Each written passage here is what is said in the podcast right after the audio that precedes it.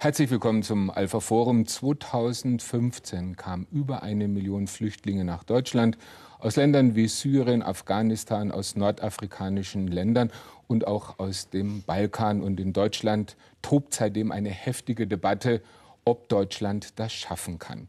Ein Argument, das man in dieser Debatte immer wieder hört, ist, dass man das ja bereits als Gesellschaft erlebt habe, nämlich in den Nachkriegsjahren, als zwölf Millionen Heimatvertriebene den Weg in die Bundesrepublik gefunden haben.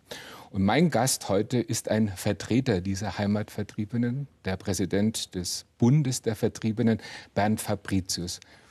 Zunächst erstmal schön, dass Sie den Weg zu uns ins Studio gefunden haben. Danke für die Einladung. Wenn Sie diese Argumente hören, was sagen Sie dazu? Es ist eine Vergleichbarkeit nicht gegeben. Es ist gleichsam gefährlich, Schlüsse zu ziehen, die so nicht haltbar sind. Es sind natürlich nach dem Zweiten Weltkrieg Millionen von Menschen nach Deutschland gekommen. Aber das waren Deutsche. Das waren Menschen, die unsere Sprache gesprochen haben, die unsere Kultur kannten und gelebt haben. Vielfach waren es sogar deutsche Staatsangehörige. Es war nach neudeutschen Terminologien Binnenvertriebene. Diese Menschen sind mit den heutigen Flüchtlingen und Vertriebenen nicht vergleichbar, wenn wir Integrationsherausforderungen analysieren. Heutige Menschen kennen unsere Sprache nicht, sie kennen unsere Werte nicht, ihre Werte sind uns fremd und umgekehrt. Die Herausforderung ist eine völlig andere. Sehen Sie jetzt äh, Deutschland in dieser Situation als überfordert an oder schließen Sie sich dem äh, Duktus der Bundeskanzlerin äh, Merkel an, wir schaffen das?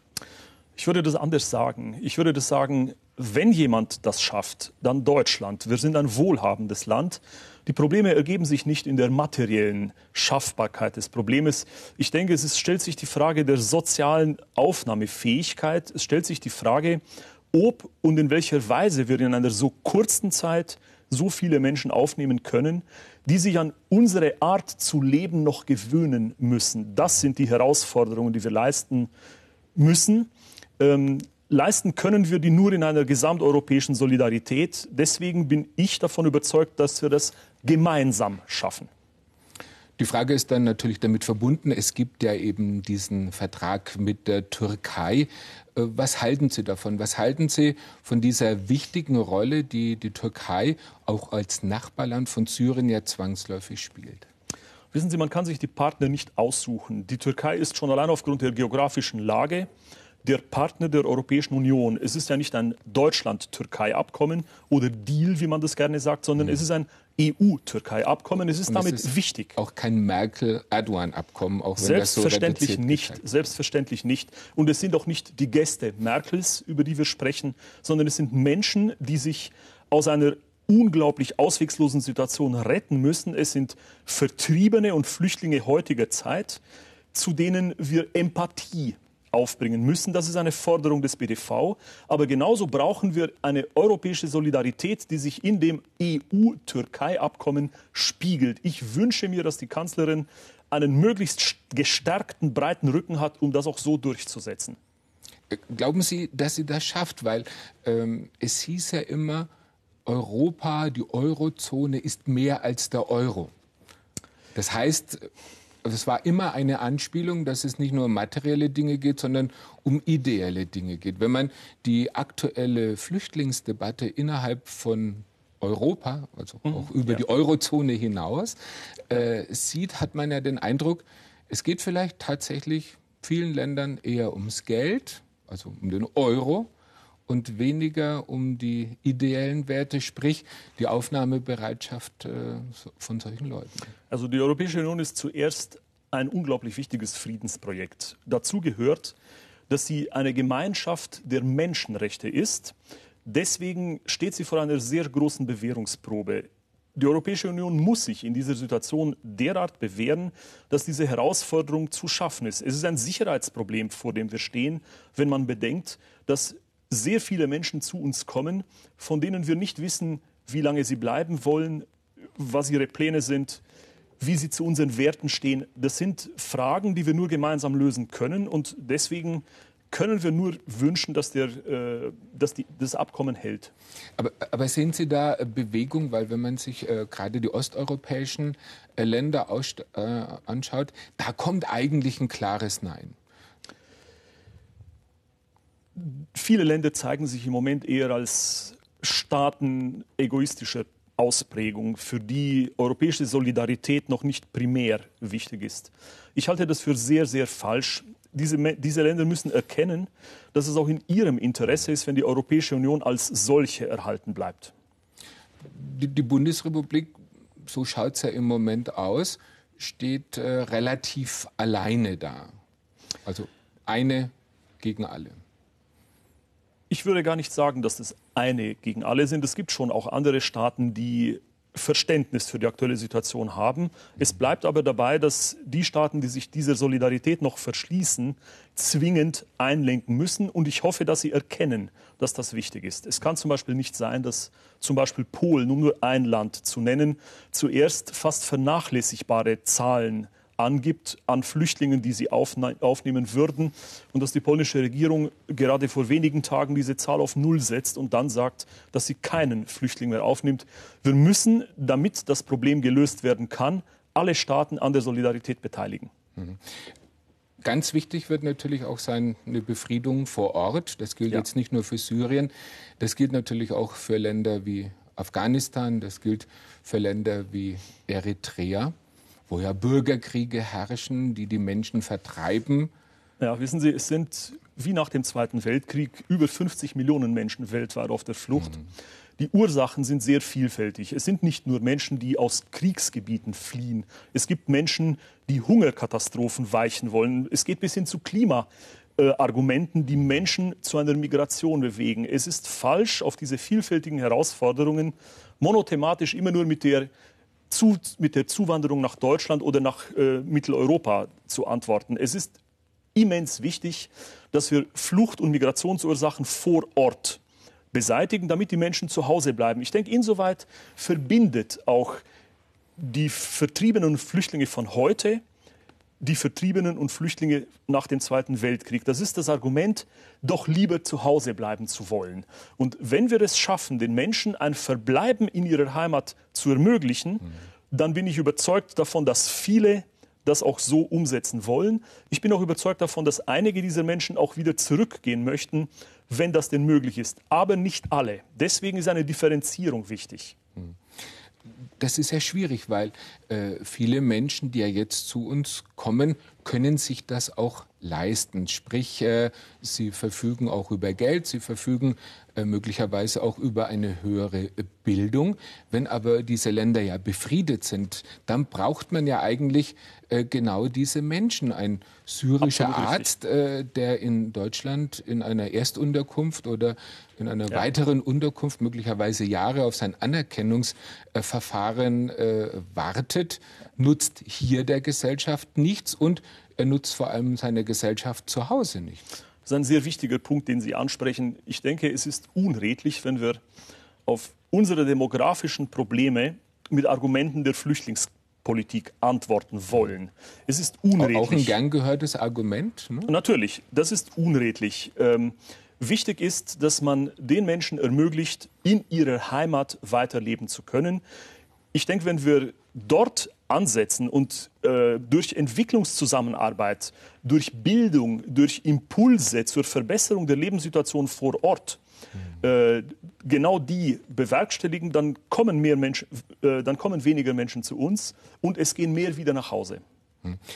Wir haben ja das Problem, äh, dass die Menschen natürlich äh, fliehen. In Syrien gibt es ja auch Hunderttausende von Binnenflüchtlingen, ja. die also den Schritt über die Grenze in die Türkei äh, nicht gemacht haben, möglicherweise auch gar nicht machen wollen. In den Nachbarländern äh, gibt es Millionen von Flüchtlingen, auch mhm. gemessen an den Einwohnerzahlen in der Türkei sind Millionen, in Jordanien sind Millionen. Wie, wie wichtig wäre es denn in diesen Lagern, ein komisches Wort, aber in diesen Flüchtlingslagern, die es da vor Ort gibt, äh, solche Verhältnisse zu schaffen, dass die Menschen sagen, ja, hier zu warten auf eine politische Lösung in meinem Land, das mache ich und ich bleibe hier, weil ich zurück möchte und ich fühle mich nicht ja quasi gedrängt durch die Situation ja. vor Ort weiterzuziehen.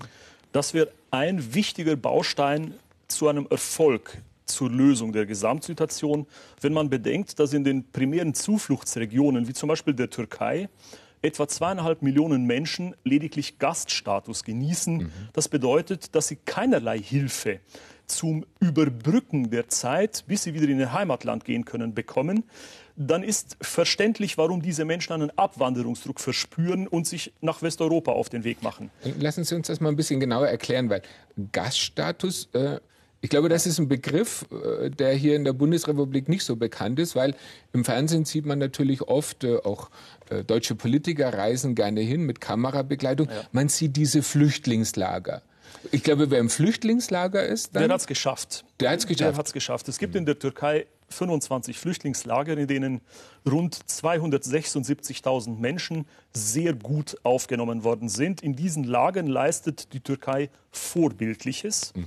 Es gibt aber darüber hinaus eben etwa zweieinhalb Millionen Menschen, die nicht in diesen Lagern sind, sondern die lediglich Gaststatus genießen. In der Türkei besagt dieser Gaststatus, dass man ein Bleiberecht hat. Man ist allerdings aus allen Sozialsystemen ausgeschlossen. Man bekommt keine äh, Unterstützung für eine Wohnung, für Ernährung.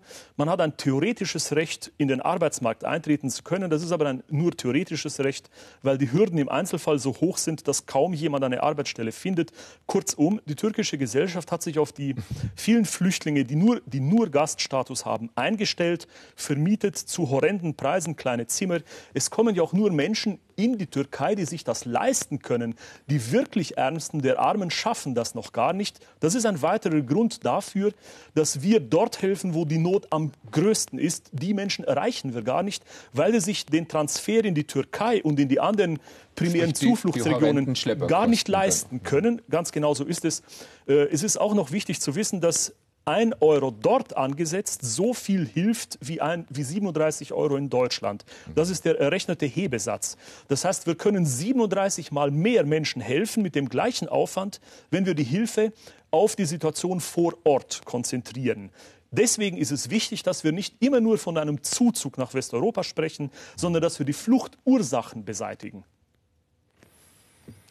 Da wird aber mit Sicherheit auch noch eine geraume Zeit ins Land gehen. Das wird so schnell nicht äh, zu erreichen Selbstverständlich. sein. Friedensverhandlungen es sind ist aber Teil, sind es ist Teil des Türkei-EU-Deals, um das mhm. so zu sagen. Die Milliarden, über die man dort spricht, sind gut eingesetztes Geld. Mhm. Es würde uns in, in, Westeuropa ein Vielfaches davon kosten, die gleiche Verbesserung herbeizuführen. Und die Verbesserung wollen und müssen wir herbeiführen, weil es letztlich unserem Menschenbild entspricht. Mhm. Äh, die Flüchtlingsorganisation der Vereinten Nationen, UNHCR, hat ja, ja über Jahre äh, den Westen, also alle westlichen ja. Länder, nicht nur die europäischen äh, Länder, schärfstens dafür kritisiert, dass man vor Jahren im Prinzip Geld gespart hat und die Situation mich, ja. äh, verschlimmert hat. Ich schließe mich dieser Kritik voll inhaltlich an.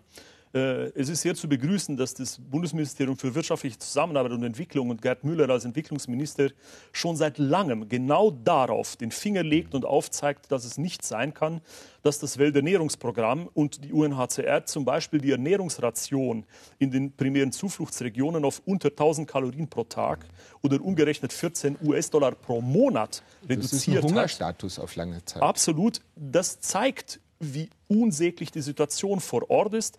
Und es weckt Verständnis, wenn man sich überlegt, warum die Menschen sich auf den Weg machen. Sie haben im Moment keine andere Wahl. Genau dort müssen wir ansetzen und Fluchtursachen beseitigen. Das ist genau Position auch des Bundes der Vertriebenen, der andauernd fordert, heute Fluchtursachen zu bekämpfen, auf ethnische Säuberungen zu verzichten und letztlich die Situation vor Ort so zu verbessern, dass die Menschen sich nicht auf den Weg machen müssen.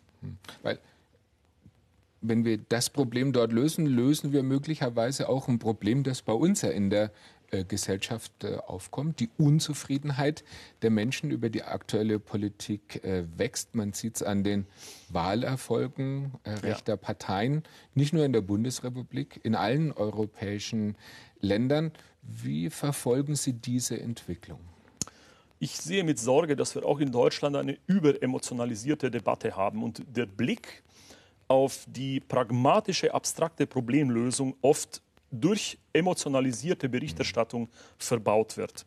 Ich denke, es ist sehr wichtig, dass man nüchtern analysiert und dann auch die nötigen Lösungen findet. Ich bin überzeugt davon, dass sowohl der Vorschlag, den die Bundeskanzlerin hin zu einer europäischen Solidarität gemacht hat, als auch die Bemühungen, die unkontrollierten Wanderbewegungen nach Deutschland, die keine Lösung des Problems darstellen, dass diese beiden Wege vereint zusammen die richtigen Bausteine zu einer Problemlösung sind. Es ist also nicht ein Gegeneinander, sondern es ist ein Miteinander.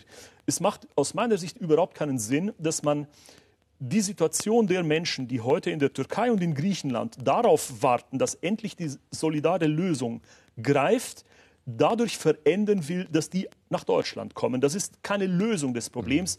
Es ist doch blauäugig daran zu denken, dass Menschen, die einmal in Deutschland angekommen sind, dann von hier solidarisch weiterverteilt werden. Nein, das ist nicht die Lösung. Die Lösung ist, die Menschen vorerst in den primären Zufluchtsregionen zu halten, dort, dort, zu einer wesentlichen Verbesserung der Bedingungen, Bedingungen beizutragen, sodass kein starker Abwanderungsdruck mehr zu verspüren ist und dass dann, wenn eine Befriedung wieder möglich ist, dass sie wieder nach Hause gehen. Auch dieser Prozess hat ja bereits eingesetzt. Das ist nicht nur Zukunftsmusik. Cash for Work Programme werden bereits abge die, die laufen bereits. Man baut in inzwischen befriedeten Regionen wieder Häuser auf. Menschen siedeln wieder zurück. Das ist der Weg, den wir beschreiten müssen. Das heißt aber auch, dass wir uns hier in der Bundesrepublik beziehungsweise in Gesamteuropa möglicherweise auch andere Gedanken über die Form der Integration machen müssen.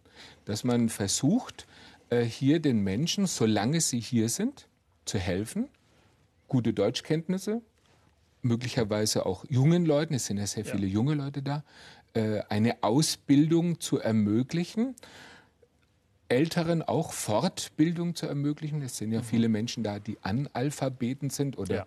oder schlecht äh, gebildet sind, ihnen zu helfen, aber im Prinzip mit der Maßgabe, dass diese Integration beendet werden kann mit der Erwartungshaltung auch der Gesellschaft hier. Nehmt dieses Wissen, das wir euch gerne bieten, mit, um dann in euren Ländern Aufbauarbeit zu leisten. So schaut es ja aus. Genau, Sie beschreiben genau die Gratwanderung, die wir gehen müssen. Wir müssen einerseits möglichst frühzeitig mit Maßnahmen der Integration beginnen, damit keine Zeit verloren geht und damit diese Menschen, wenn sie denn länger bei uns bleiben sollen, Teil unserer Gesellschaft werden und eben Parallelgesellschaften vermieden werden. Die Menschen sollen ja mit uns und nicht neben uns leben. Mhm. Wir müssen aber auch dafür Sorge tragen, dass es nicht zu einer Aufenthaltsverfestigung der Gestalt kommt, dass dann, wenn die Heimatregionen befriedet sind und die Menschen so wie auch die Genfer Flüchtlingskonvention das übrigens vorsieht, mhm. wieder nach Hause gehen könnten, dass dann eine Aufenthaltsverfestigung der Gestalt passiert ist, dass sie gar nicht mehr nach Hause gehen wollen. Es ist wichtig zu wissen, dass ja die allermeisten Menschen nicht etwa nach dem deutschen Asylrecht anerkannt werden, sondern dass sie einen Aufenthaltsstatus nach der Genfer Flüchtlingskonvention bekommen. Das ist ein vorübergehender Aufenthalt eben genau so lange, wie in der Herkunftsregion ein Verbleiben nicht möglich ist. Die Anerkennung selbst beinhaltet aber schon von der Struktur her die Verpflichtung zur Rückkehr sobald die Gründe weggefallen sind. Das war auch in den 90er Jahren zur Zeit der Balkankrise genauso. Mhm. Die meisten Menschen sind damals wieder zurückgegangen. So soll es auch jetzt sein. Ich bin aber Sie absolut. Waren geduldet, ne? solange die viele. Na, Duldung ist ein zu negativer Begriff. Mhm. Sie haben aus, aus Grund einer humanitären Überzeugung einen Bleibestatus bekommen, genauso lange wie diese notwendig Der war. immer wieder verlängert werden muss. Der kann verlängert werden, so, mhm. solange das notwendig ist. Wichtig ist aber, dass die Rückkehroption eine echte Option bleibt. Das ist aus meiner Sicht aber kein Widerspruch, wenn wir frühestmöglichst mit Sprachvermittlung, mit Wissensvermittlung, mit Wertevermittlung anfangen, weil das ja auch dann zu einem Wiederaufbau in der Heimat mhm positiv beiträgt. Ich meine, den Begriff Entwicklungshilfe hört man ja nicht mehr so gerne, den gibt es ja auch äh, in der Form Entwicklungszusammenarbeit. Sehen Sie die Integrationsmaßnahme als mhm. antizipierte Entwicklungshilfe für die Zukunft, für die Regionen, in die die Menschen zurückgehen sollen? Ja, eben, dass dieses Wissen, ja. das man hier äh, sich erworben hat, dass man das ja. eben äh, zurückbringt und dann hoffentlich dann auch dort eine bessere ja. Gesellschaft aufbaut, in sozialer wie natürlich auch in wirtschaftlicher Hinsicht. Absolut. Wenn, Es wird sehr viel über Integration äh, gesprochen, aber in vielen Flüchtlingsunterkünften schaut die tatsächliche Integration etwas anders aus. Man hat ja. immer ein bisschen so den Eindruck, äh, dass die jeweiligen Regierungen schauen, dass sie die Flüchtlinge verteilen, dass sie genügend Unterkünfte äh, finden, dass dann aber in aller Regel, und so schaut die meiste Integrationsarbeit ja im Moment aus, dann der Bürgermeister irgendwie in seinem Ort versucht, äh, einen Helferkreis zu organisieren oder dass sich äh, eigene Helferkreise zusammenfinden, die dann eben in die Unterkünfte gehen und dann mit Deutschunterricht und diversen mhm, Unterrichtsformen ja. versuchen, hier Bildung zu vermitteln, aber auch äh, Integration zu vermitteln. Aber das kann doch nicht aufs Ehrenamt beschränkt bleiben. Es ist nicht aufs Ehrenamt beschränkt, aber es ist eine Herausforderung, die die mhm. gesamte Gesellschaft tragen muss und die nur die gesamte Gesellschaft mit Ehrenamt tragen kann. Wenn Sie sich die Zahlen ansehen, dann ist es völlig klar, dass das alleine die staatlich organisierte Struktur nicht leisten kann. Wir hatten in München äh, Wochenenden, an denen 15.000 Menschen auf einmal an einem Tag am Hauptbahnhof ankamen. Das kann eine rein staatliche Struktur nicht leisten. Es ist unsere aller Aufgabe, das zu leisten. Sie sprechen aber mit den, mit den äh, Flüchtlingsaufnahmeeinrichtungen ein Problem an, das wir sehen müssen. Ähm, als Berichterstatter für Nichtdiskriminierung im Menschenrechtsausschuss stelle ich sehr häufig fest, dass die Menschen ihre Probleme mitbringen, dass wir mit den gleichen Diskriminierungsmustern zu kämpfen haben, die wir in den Herkunftsregionen mhm. kämpfen. Äh, Christen fühlen sich in den Aufnahmelagern verfolgt. Schwule und Lesben werden verfolgt und benötigen eigene mhm. Aufnahmeregionen. Es ist nicht einfach, von Anfang an den Menschen, die sich bei uns retten müssen, klarzumachen, dass die Aufnahme bei uns nach unseren Spielregeln und läuft. Eben nicht nur Bildung umfasst, sondern auch die Anerkennung der gesellschaftlichen Werte. Integration umfasst sehr viel. Sprache ist der wichtigste Baustein, aber nicht der einzige. Äh, in Österreich gibt es Werteschulungen. Ich bin sehr dafür, dass wir auch in Deutschland eine Werteschulung vornehmen und dass wir das in einem Gesetz auch verpflichtend festhalten. Es muss sein, dass Menschen, die sich bei uns integrieren wollen, auch den Wertekanon unserer Gesellschaft, unseren Grundrechte, äh, unser Grundrechtesystem verinnerlichen und akzeptieren und sich danach ausrichten. Mhm. Ich bringe nur das Beispiel der Geschlechtergleichheit. Es kann nicht sein, dass äh, Frauen anders betrachtet werden in im Kreise der äh, Menschen, die sich zu uns retten wollen, als das in unserer Gesellschaft der Fall ist. Es sollte eine Selbstverständlichkeit sein. Es ist eine Selbstverständlichkeit mhm. und die geben wir nicht preis. Das ist im Übrigen auch das Signal, das wir unseren Bürgern geben müssen, die mit Sorge auf die Entwicklung sehen. Die Signale nach der berüchtigten Silvesternacht in Köln müssen sein, dass wir dort keine Handbreit nachgeben, sondern dass unser Wertekanon verbindlich ist. Jedes andere Signal ist integrationsfeindlich. Mhm. Sie haben zu Beginn unseres Gespräches einmal kurz angedeutet, als äh, nach dem Zweiten Weltkrieg über 12 Millionen Menschen, Deutsche, Deutschstämmige, äh, in die damals noch nicht gegründete, aber halt äh, nach Deutschland äh, gekommen sind, dass die eben diese Probleme ja nicht gehabt haben. Sie haben ja die deutsche äh, Sprache gesprochen, sie haben die christlichen Werte geteilt, der eine mehr, der andere weniger. Sie waren im ja. Prinzip äh, eigentlich der Mentalität, die ja auch damals eine andere war, als sie ja. jetzt heute in der Bundesrepublik herrscht, ähm, ähnlich. Trotzdem ja. lassen Sie uns mal einen ganz kurzen Blick in die Vergangenheit werfen. Gab es ja Probleme. Selbstverständlich. Ich kann einen Schlagsatz aus der Zeit zitieren. Man hat damals auch in Bayern gesagt, die drei größten Landplagen sind die Wildschweine, die Kartoffelkäfer und die Flüchtlinge. Es war tatsächlich so, dass äh, manche Dörfer über Nacht eine Einwohnerzahl verdoppelt haben, dass ja. dort plötzlich auch anders konfessionelle Menschen dazugekommen ist. Es sind in katholische Gemeinden plötzlich genauso viele Protestanten dazugekommen und umgekehrt. Natürlich war das eine Herausforderung. Man muss auch sehen, dass damals Deutschland wirtschaftlich am Boden war. Es gab nicht genug Nahrungsmittel, es gab viele Menschen und nicht genug zu essen. Das Problem haben wir heute nicht. Heute stellt sich diese Situation anders dar. Es gab damals etwas, was heute in der Diskussion auch immer wieder mal anklingt.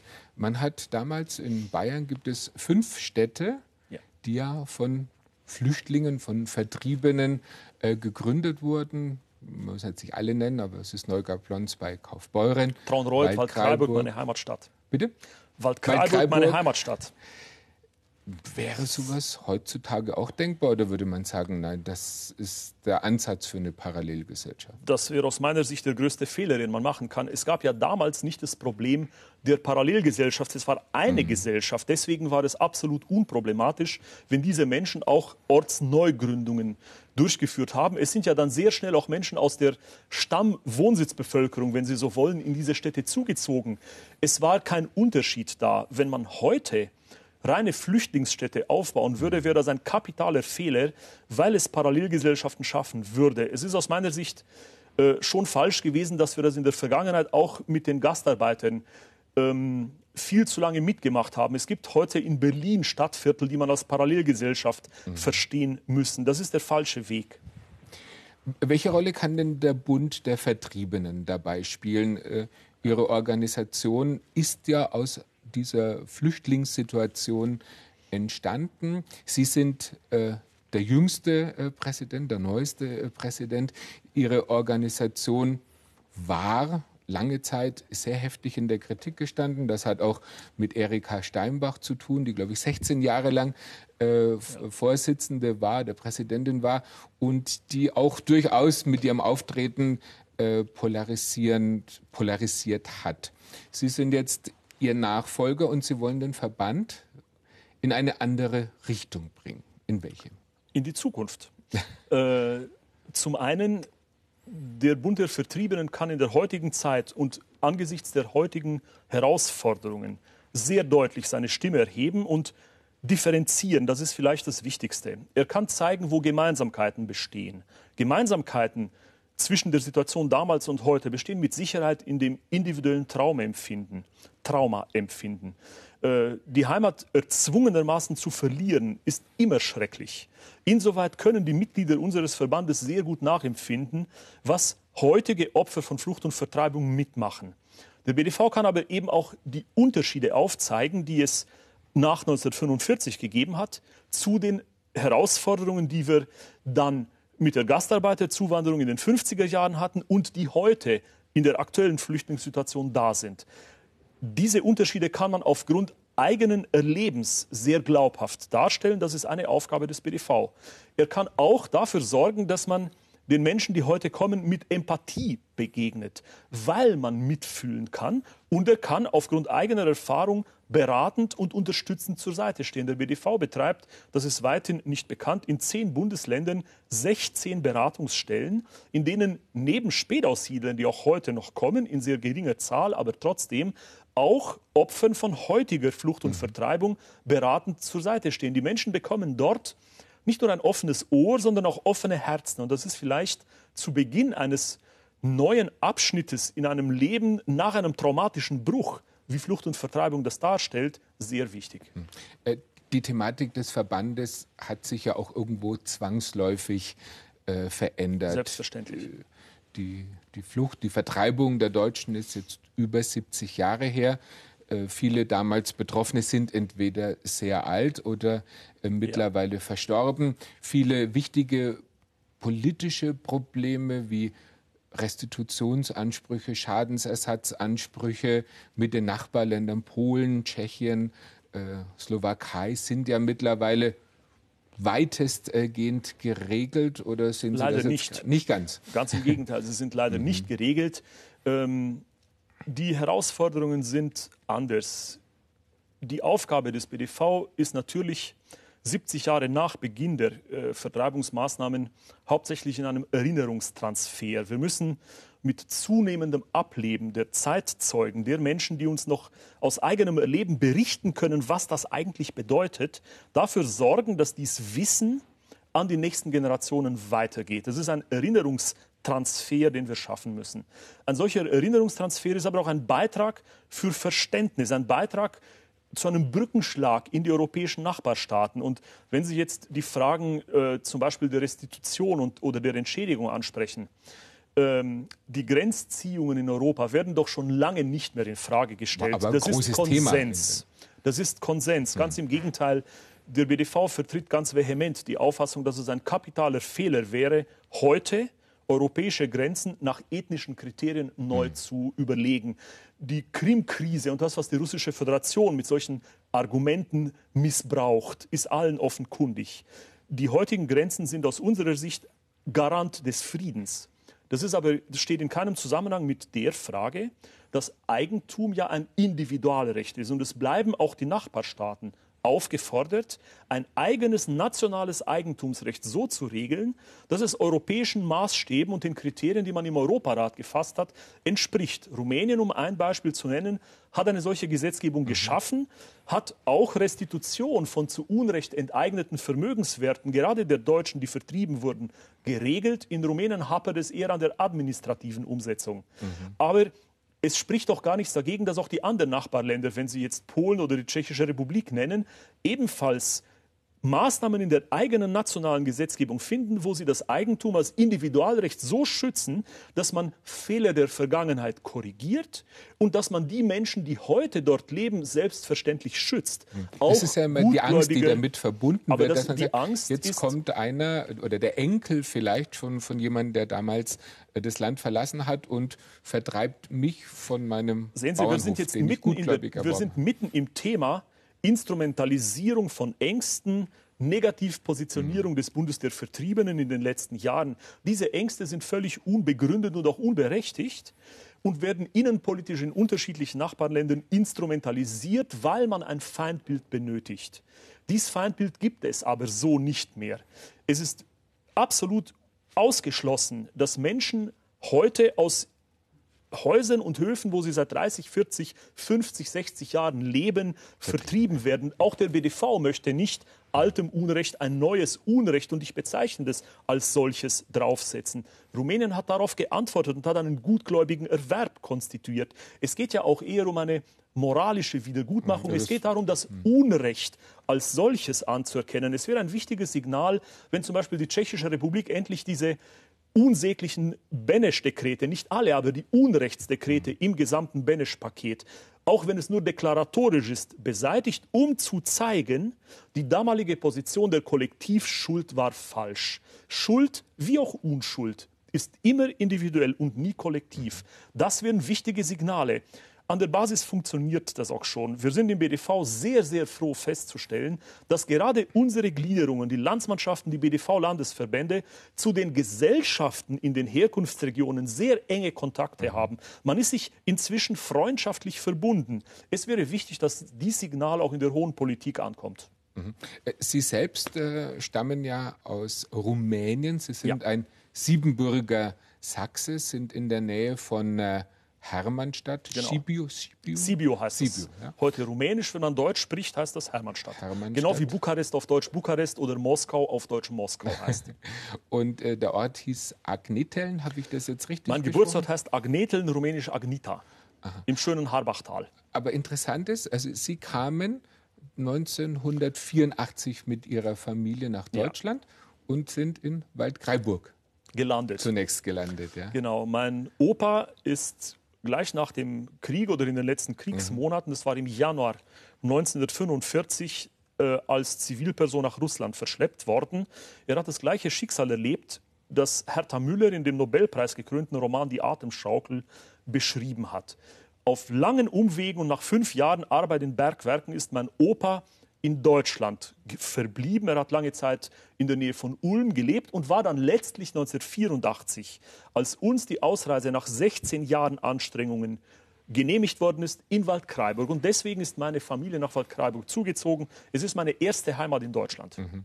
Sie sind das, was man jetzt landläufig Spätaussiedler dann nennt. Ganz genau.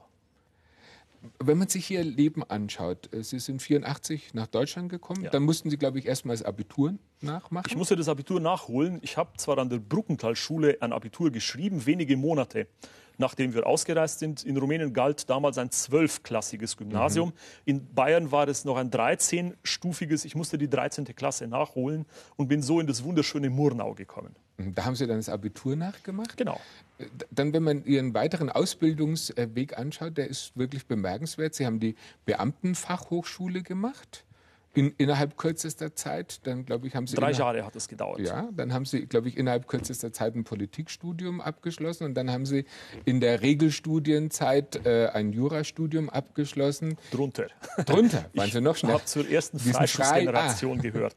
Stimmt, das war damals machbar, aber Sie haben dann auch noch äh, das Referendariat und die ja. ersten, äh, also die beiden Staatsexaminer äh, durchgezogen. Das alles in einer rasanten Schnelligkeit. Jetzt könnte man auf den Gedanken kommen, dass Ihr Antrieb auch aus Ihrer Erfahrung quasi der Flucht, des Weggehens müssens in eine neue Gesellschaft äh, und dass da der Antrieb kommt, ich möchte mich da etablieren. Stimmt das?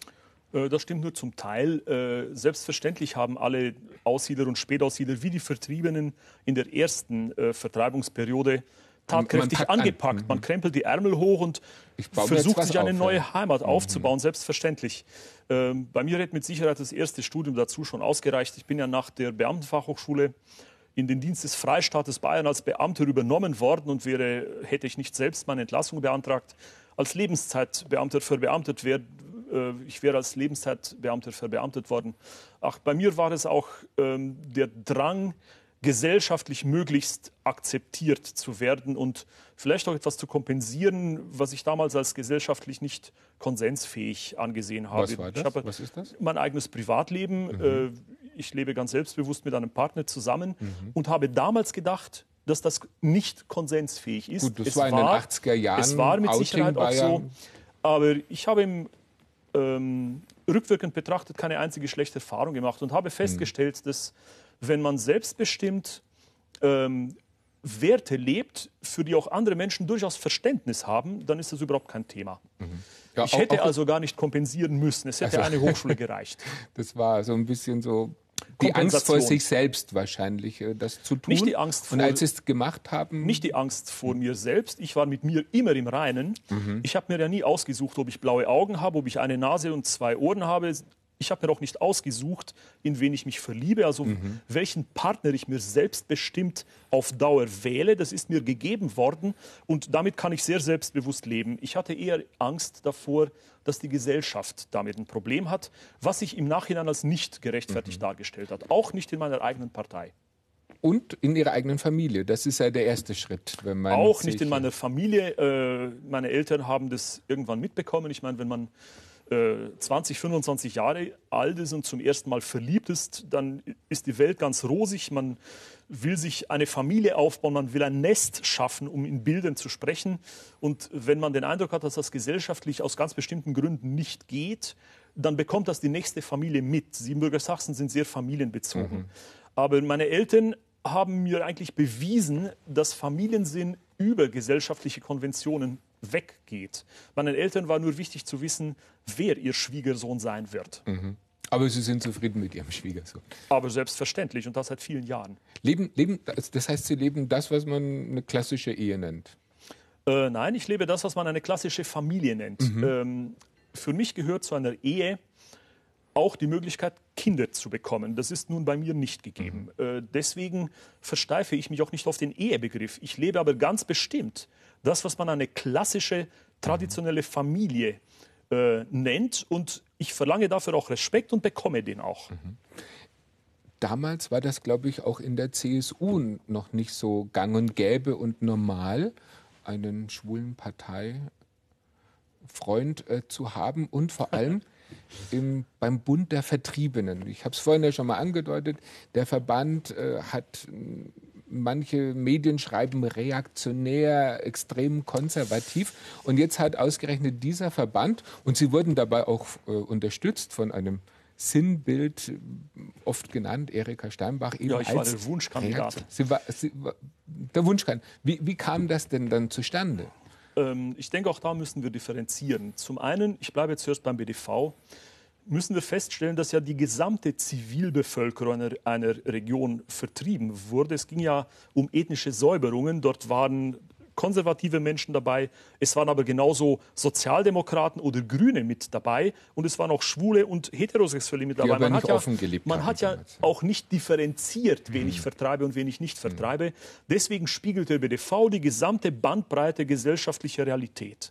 Insoweit gibt es auch heute im BDV nicht mehr und nicht weniger Akzeptanz. Ich würde sogar eher sagen, es gibt im BDV mehr Akzeptanz, auch für meine Lebensweise als sonst, weil ja gerade Heimatvertriebene erlebt haben, was Ausgrenzung bedeutet und sich heute nicht unbedingt Ausgrenzung anschließen. Es ist überhaupt kein Thema dort und es muss auch gar kein Thema sein. Wenn Sie die CSU angesprochen haben, dann gab es natürlich in der Vergangenheit Positionen, äh, mit denen ich damals und heute nicht einverstanden mhm. bin. Aber es war für mich gerade die Herausforderung, als Mensch, der Traditionen und Werte hochhält und damit konservativ ist, gerade in der CSU dabei zu sein und auch dort beizutragen, weil es gar kein Widerspruch ist. Ich lebe nach meinem Verständnis ganz klar traditionell wertegebundene Werte, für die auch die CSU eintritt. Und deswegen bin ich dort genau richtig aufgehoben. Sie haben ja als äh, Präsident des Bundes der Vertriebenen ja auch eine Außenwirkung. Frau Steinbach ja. war in Polen, man kann es glaube ich, gehasst, ja.